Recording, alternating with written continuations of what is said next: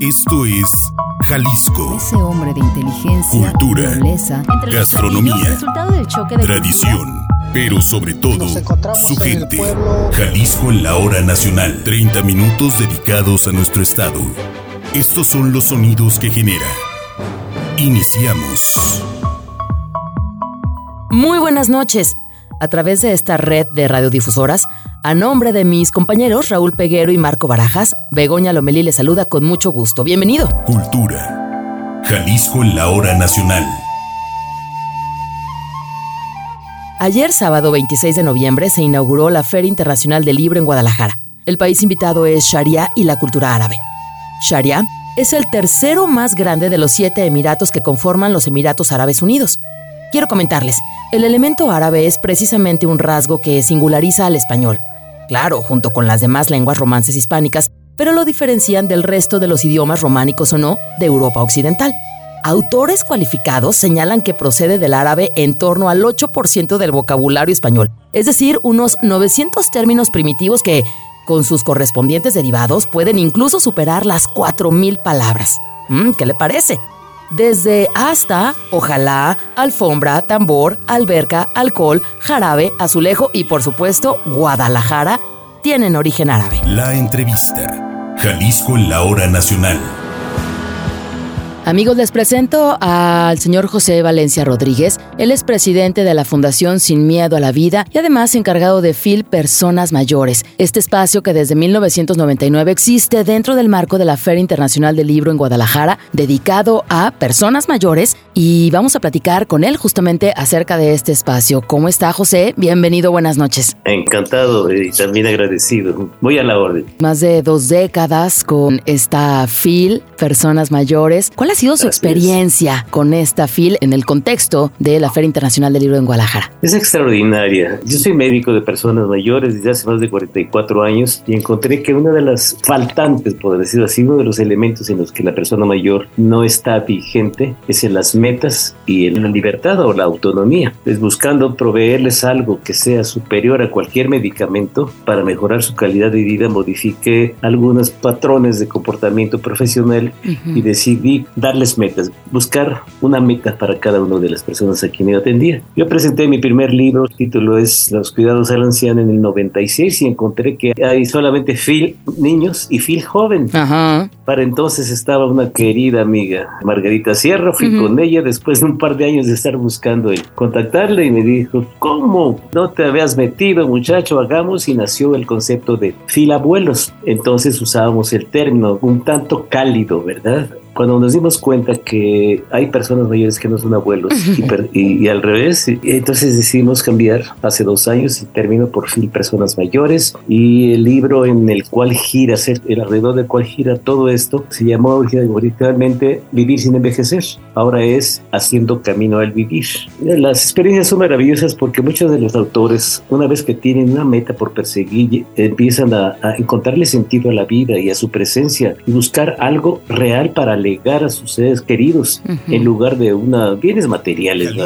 Porque es perenne. Los seres humanos no nacimos para depender, sino para trascender. Y cuando estaban presentando sus libros, su felicidad era inmensa, sus enfermedades, si existían, desaparecían y cambiaron el término de me estoy aliviando con medicamentos a estoy sano porque estoy legando algo maravilloso, ¿verdad? Así que esto ha sido extraordinario. Decidí buscar alguna forma de mover todo esto, entonces existía la posibilidad de tener recursos como donatario, recibir un donatario, y Ujú. nació la Fundación Sin Miedo a la Vida Ok.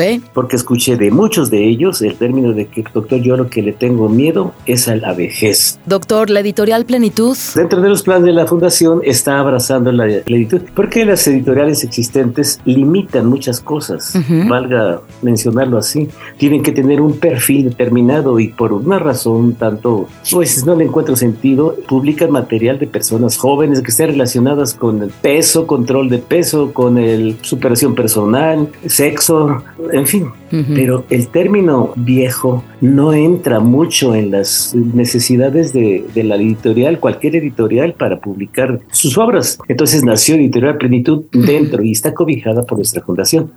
¿Cómo es el proceso de selección, de publicación de un libro de una persona mayor? Es decir, ¿se acercan a, a la fundación? ¿Ya llevan algún texto? Claro, es que yo buscaba material para el libro, para la compilación o la antología poética, que llamé en el principio Vivir sin envejecer, ahora haciendo Camino a Vivir. Y esto fue a través de radio, por ahí tenía un programa en radio, 25, 27, ah, 28 años, mucho, y a través de ello empecé a pedir que me llevaran material. Pero fue tal la cantidad de material que me llevaron que me encontré que podía cada uno de los autores o las personas que me llevaban esto tener su propio libro. Pues dije, hagámoslo, hagámoslo. El primer año, en el 99, fueron cinco obras las que presentamos y además Vivir sin envejecer. Eh, no hacía selección. Lo que yo quería era despertar el poeta dormido, el escritor dormido en estas personas que se creen invisibles y a la hora de tener su material y presentado en un evento tan maravilloso como es la Feria Internacional del Libro, se empoderaban y se sentían tan fantásticamente visibles y significativos frente a su familia, frente a sus grupos sociales.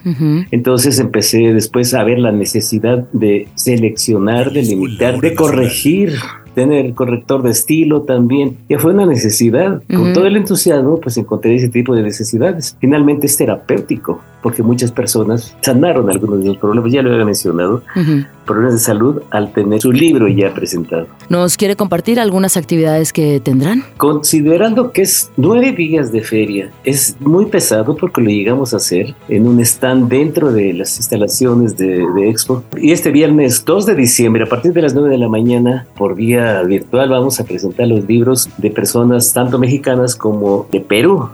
Como decía, se me llena la boca de palabras al decir esto el evento del libro, la compilación o antología poética la presentamos también el viernes 2 a partir de las 9 de la mañana. Y el domingo 4 también a partir de las 9 de la mañana es la presentación, ahora valga la redundancia, presencial en el Salón México 2 del Hotel Hilton Expo frente a Expo Guadalajara de 12 obras, entre las cuales también están dos autores peruanos.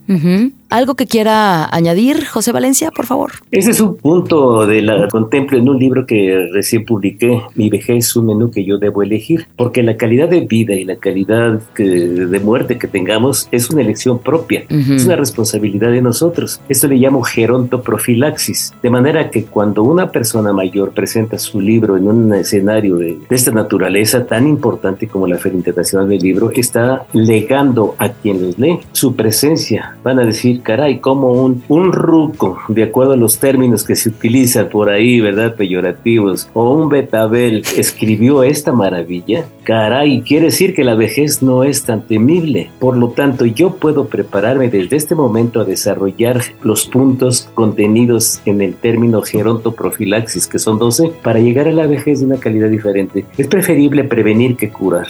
La vejez no es una enfermedad, sin embargo, todo lo que se vive en la vejez está relacionado con puntos que dejamos de ejercer porque se ha seguido una costumbre, un hábito, se ha hecho esto algo que hay que romper. Muchas gracias, doctor José Valencia. Por favor, compártanos formas de estar en contacto con la fundación, redes sociales, teléfono, etcétera. Sí, estamos en redes sociales como FIL, Personas Mayores, es una página. Otra es Sin Miedo a la Vida, o también pueden teclear Pepe Valencia y también un correo personal que es muy fácil, muy pegajoso. Es pepe arroba sin miedo a la vida punto org. Muchas gracias, muy amable por su tiempo y bueno, pues que tengan muy buena semana de FIL. Encantado, muchísimas gracias, muchísimas gracias los sonidos de nuestro estado. Son constantes las ferias y expos de nuestro estado, y una expo que llega a su edición número 18 es la de Casimiro Castillo. Una expo comercial, agrícola, ganadera, cultural. ¿Vamos? Hola, ¿qué tal? Buenas noches a toda la gente que nos escucha aquí en Jalisco en la hora nacional. Te saluda Luis Ambriz de Comunicación Social del municipio de Casimiro Castillo. Pues estamos aquí para invitarlos a nuestra próxima expo ganadera que vamos a celebrar en el municipio de Casimiro Castillo del día primero al 4 de diciembre. Es nuestra 18 feria comercial, ganadera, agrícola, cultural, artesanal y educativa. Casimiro Castillo se encuentra a exactamente tres horas y media de Guadalajara. Por la carretera federal 80 rumbo a la costa, las playas más bonitas que tenemos aquí en Jalisco, a Barra de Navidad. Ustedes agarran López Mateos, todo derecho. De ahí llegas a Villa Corona, Tecolotlán, Autlán de Navarro y adelantito está Casimiro Castillo. Déjame decirte que es una de las carreteras más bonitas, no porque tengamos muchas curvas y muchas sierras. Es una ruta escénica, una ruta que hay que disfrutar, que tienes que conocer y sobre todo es venir a Casimiro Castillo y probar nuestra gastronomía. Federal entre la huerta y Autlán Casimiro Castillo anteriormente era conocido como la Resolana. La Resolana ya te imaginarás por qué, porque pues hace un calor muy sabroso. Somos la puerta de la costa. Estamos, como te comento, tres horas y media de la capital de Guadalajara. Y déjame también comentarte que este día 11 de diciembre cumplimos 79 años como municipio en llevar con gran honor el nombre de nuestro paladín de la reforma agraria y diputado por el distrito, Casimiro Castillo Vigil. Pueblo de la Resolana, o Casimiro Castillo. Esta es nuestra edición número 18 de la Expo aquí en Casimiro. Dos años pasados por cuestiones de pandemia no se pudo realizar, pero esta vez la vamos a retomar y la queremos retomar con todas las fuerzas. ¿eh? Fíjate que fuera del área metropolitana de Guadalajara pretendemos ser la Expo más grande por la cuestión de que nuestros municipios vecinos son ganaderos, son agrícolas y queremos dar a conocer el tipo de ganado que tenemos en esta área. Tendremos desde exposiciones, venta de ganado, venta de la fruta fruta, verdura, todo lo que se cosecha en, esta región, como es la caña, la sandía y la piña, de la piña más dulces que se maneja en esta región, como es la piña miel.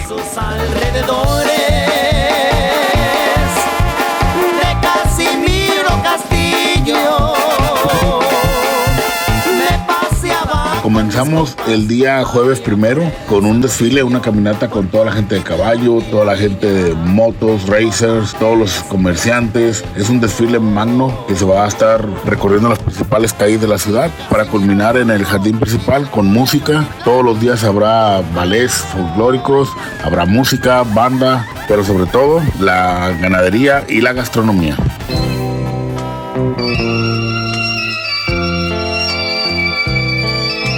Vamos a tener un evento musical para toda la gente el día sábado 3 de diciembre en el jardín principal se estarán presentando los terrícolas de la señora Lenis Beatriz, un grupo romántico del país vecino de Venezuela que nos gusta a toda la gente, es gustado por todos los géneros y estará totalmente gratis para toda la gente que nos acompañe ese día el sábado 3 de diciembre. Jalisco en la hora nacional.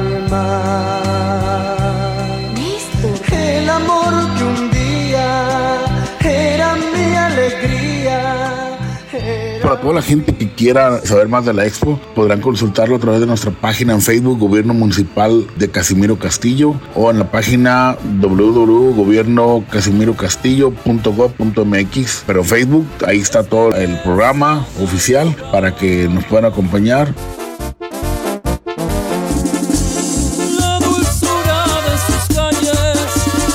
Incitan a transitar en la feria sonjo Sí, Begoña, por último agradecerte a toda la gente que nos está escuchando en Jalisco en la hora nacional. Decirles que pues, los esperamos en Casimiro Castillo del día primero al 4 de diciembre. La expo más grande fuera del área metropolitana de Guadalajara la vamos a tener aquí en Casimiro Castillo. Los esperamos con los brazos abiertos. Vengan a degustar de unos ricos chacales. Vengan a degustar de nuestras cañas, porque somos un municipio cañero, de las sandías y de las piña miel. Los esperamos, muchas gracias y los esperamos en Casimiro Castillo.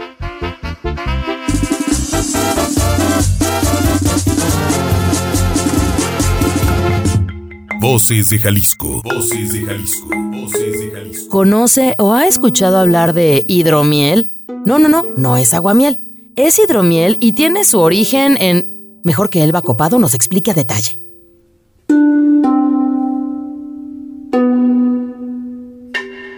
Hola amigos de Jalisco en la hora nacional, nuevamente les saludo, soy Elba Copado del proyecto Cerveza de Casa. Hoy les hablaré del hidromiel, una bebida ancestral que no hace mucho tiempo se está dando a conocer en México.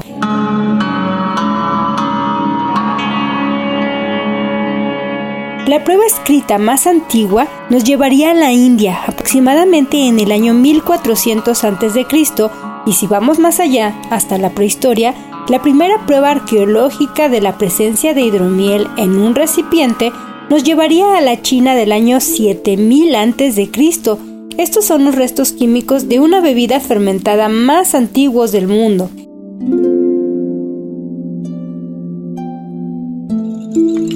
La miel y por supuesto el hidromiel siempre han tenido fama de ser afrodisíacos y grandes potenciadores de la fertilidad. Tanto es así que una de las teorías del origen del término se remonta a Babilonia, hace unos 4.000 años. Por aquel entonces era típico entre los recién casados pasar 28 días bebiendo hidromiel para potenciar su fertilidad y engendrar pronto un hijo. Seguro que si nueve meses después nacía un niño, los orgullosos padres felicitaban al fabricante de hidromiel. En la antigua Roma era habitual beber hidromiel fabricado a partir de agua, miel y zumo de uva, dando lugar a un hidromiel de alta graduación y muy aromático al que el mismísimo Julio César era muy aficionado. De esta época procede una de las primeras recetas documentadas de hidromiel que dice lo siguiente. Recoge agua de lluvia almacenada durante varios años y mezcla un sextario de esta agua con una libra romana de miel. Para una hidromiel más débil, mezcla un sextario de agua con 9 onzas de miel. La mezcla es expuesta al sol durante 40 días y después guárdalo en una estantería cerca del fuego. Si no tienes agua de lluvia, hierve agua del manantial. Jalisco en la hora nacional. De esta receta obtendríamos una hidromiel de alta graduación seca y sin gas. Es probable que este método de fabricación tuviese una alta tasa de fracaso, pero eso se puede explicar pronto en un artículo sobre cómo hacer tu propia hidromiel casera.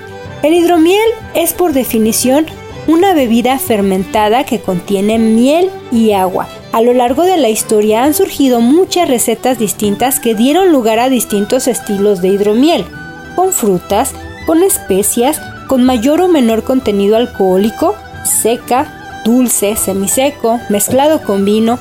Ha pasado tanto tiempo con nosotros que cada época y cada cultura le ha dado su toque distintivo.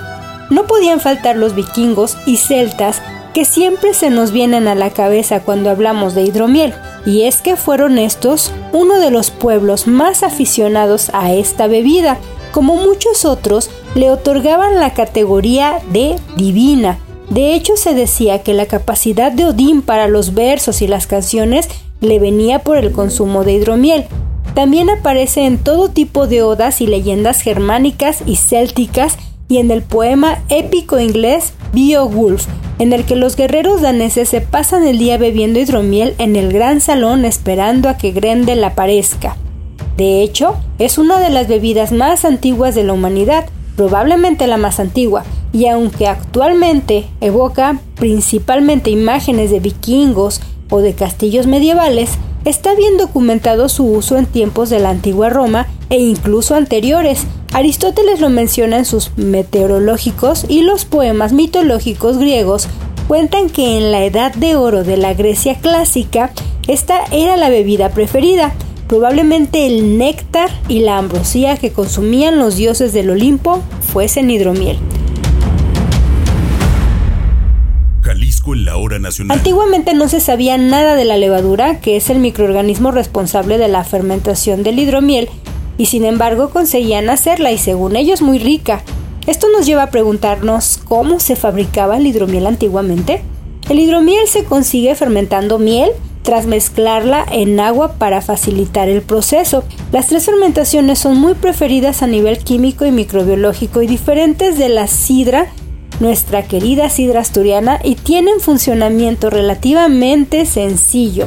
Los protagonistas de este proceso son las levaduras, una especie de hongo microscópico que utilizan el azúcar presente en la miel, en el zumo de uva o en el caldo de grano como materia prima para fabricar alcohol y CO2.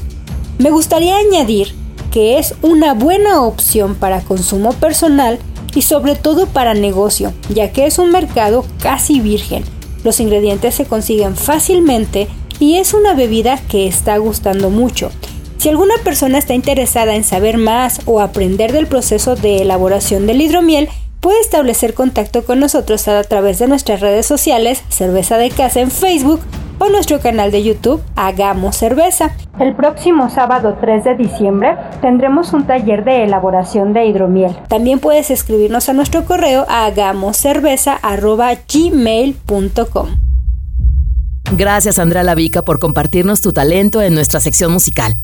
Música. Jalisco en la hora nacional.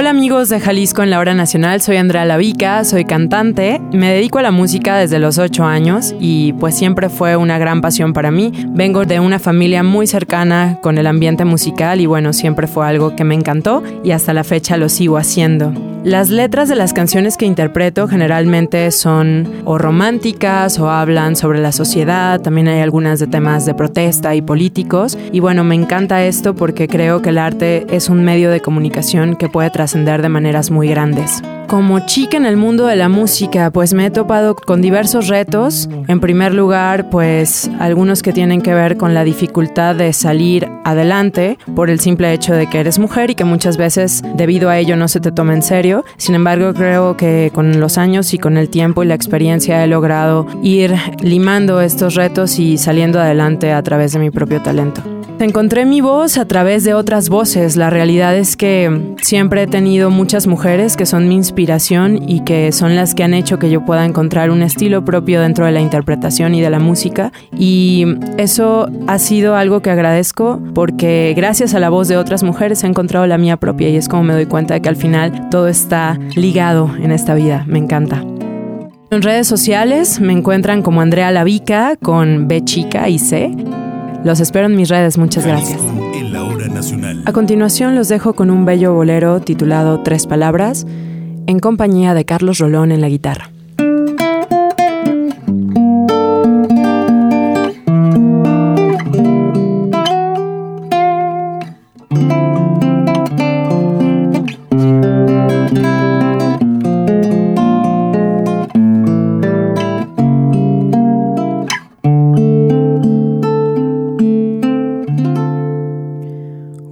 confesión de mi secreto. Nace de un corazón que está desierto. Con tres palabras te diré todas mis cosas cosas del corazón que son preciosas. Dame tus manos, ven. Toma las mías, que te voy a confiar las ansias mías palabras solamente mis angustias. Y esas palabras son como me gustan.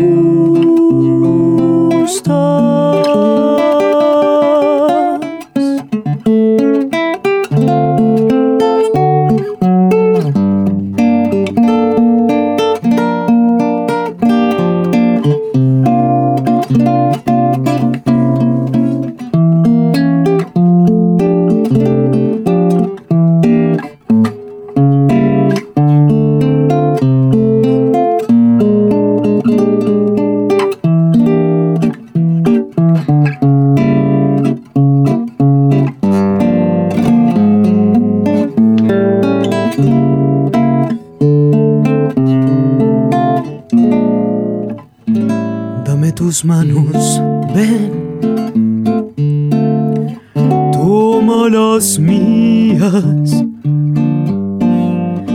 que te voy a confiar las ansias mías.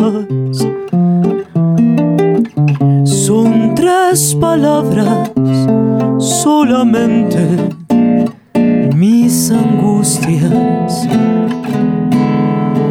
Y esas palabras son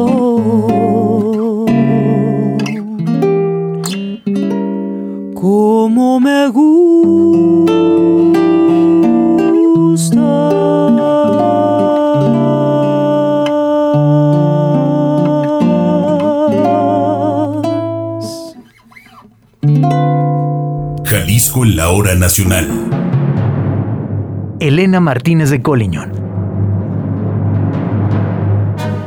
Elena Martínez Huitrón de Colliñón nació en Guadalajara, Jalisco, el 29 de noviembre de 1921.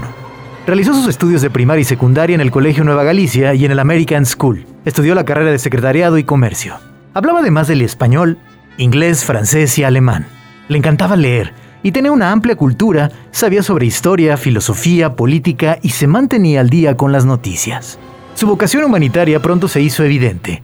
En 1939 empezó a trabajar con los ancianos desamparados de Luisa de Mirillac, cuando contaba con 18 años. De 1943 a 1947 se desempeñó como enfermera voluntaria de la Cruz Roja de Guadalajara. Su papel de madre y esposa no le impidió seguirse cultivando, pues estudió filosofía en clases particulares con el profesor Moreno. Continuó también con sus actividades humanitarias trabajando en la maternidad del viejo hospital de Belén y participando activamente en el programa de desayunos escolares. De 1955 a 1962 formó parte del Comité Diocesano de Acción Católica. En 1961 fue designada por el entonces gobernador licenciado Juan Gil Preciado para formar parte del patronato del Hospicio Cabañas del que, un año más tarde, fungiría como presidenta, cargo que desempeñó hasta 1991. Trabajó en el programa Provecas, que consistía en entregar apoyos de estudio a los niños y jóvenes con bajos promedios, o bien a aquellos cuyos padres estuvieran presos. Elena Martínez de Colliñón Murió en Guadalajara, Jalisco, el 1 de noviembre de 1992. El 10 de mayo de 1995, como un reconocimiento a su labor benefactora, el Hospicio Cabañas realizó un homenaje post-mortem a la señora Elena Martínez de Colliñón.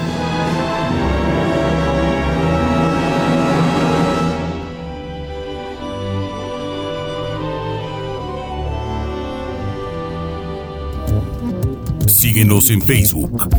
Jalisco en la hora nacional.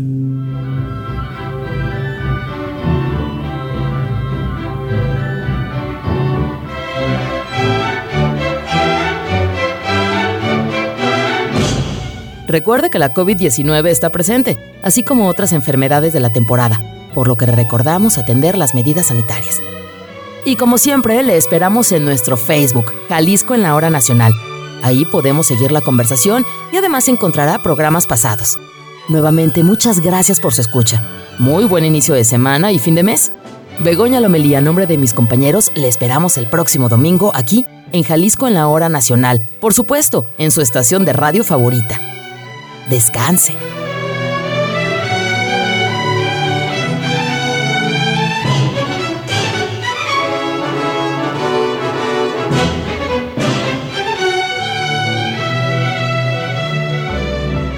Producción, Begoña Lomelí y Raúl Peguero.